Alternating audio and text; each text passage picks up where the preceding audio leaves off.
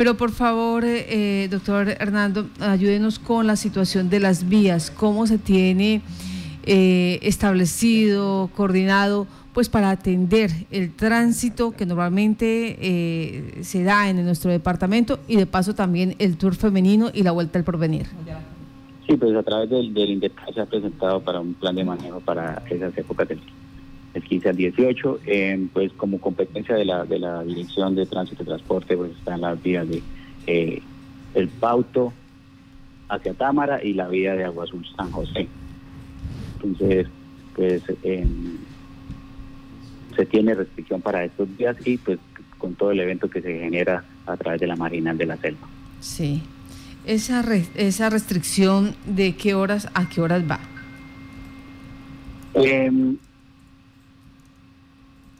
Marta, pues la solicitud que hizo Intercas, porque prácticamente es Intercas quien ha hecho la solicitud, la restricción va desde las horas, desde las 7 de la mañana más o menos al mediodía y no tengo en este momento el dato exacto de, las horas, Marta, porque eh, pero lo que nosotros eh, emitimos como dirección de tránsito pues, fue lo que tiene que ver con el Pauto a Támara y con Agua Azul San José.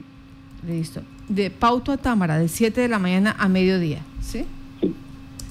Eh, y lo mismo del sector de San José, ¿a dónde? Agua Azul San José. Agua Azul San José. Agua Azul San José. Eh, de 7 de la mañana a mediodía. En ese, eh, ¿hay alguna vía alterna que normalmente se utilice en estos dos puntos? No, entre Agua Azul y San José no, no tenemos ninguna vía alterna. Eh, igual que Pauto Cámara, no, no hay vía alterna. Bueno, esto teniendo en cuenta pues el tour femenino y la vuelta del porvenir. ¿Se tiene previsto más o menos eh, cuántos eh, visitantes llegan al departamento? No, esos datos yo no los no los manejo, Marta. No sabría decirle cuántos cuántos visitantes tienen previstos. Pues como parte nosotros pues no hacemos parte de, del, evento como tal, el manejo que le da Intercas. Entonces, serían ellos los que tienen más más, conocimiento, sí. Bueno, y de dirección de tránsito, eh, ¿cuántas personas van a colaborar en este proyecto del departamento? Pues nosotros tenemos dispuesto cuatro personas para colaboración. Cuatro personas que van a estar ahí, pues pendientes.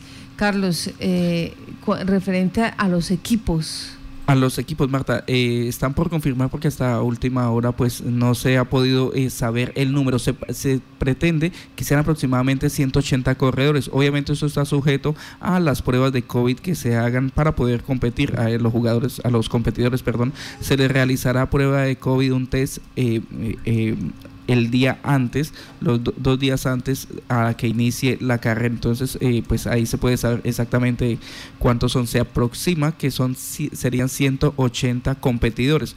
Obviamente, eh, junto con los competidores vienen pues los conductores de los camiones, de las bicicletas, el de los vehículos, el del bus, el entrenador, el médico, eh, el nutricionista, la persona que le hace los masajes, la persona de recuperación, las personas de logística, pues en sí va a ser un, significativo grupo de personas que nos van a estar visitando eh, durante estos días.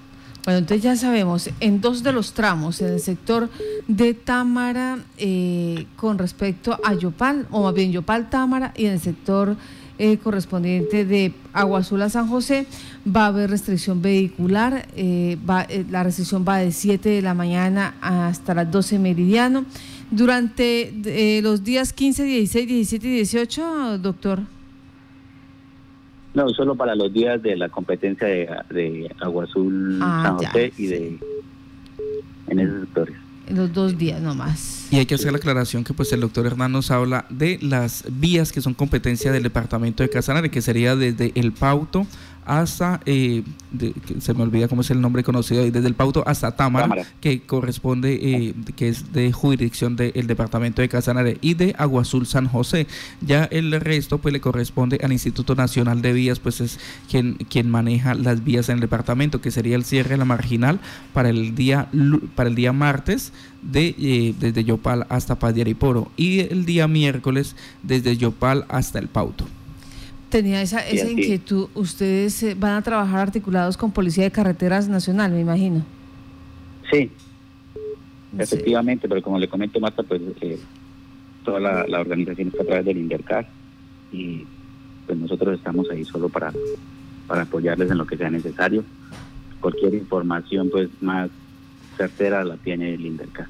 Pues muchas gracias a usted por ganarnos estos minutos, por contar también cómo se está apoyando, se está fortaleciendo este tour femenino y la vuelta El Porvenir que se desarrollará desde el 15 de diciembre hasta el 18. Que tenga buen día, doctor.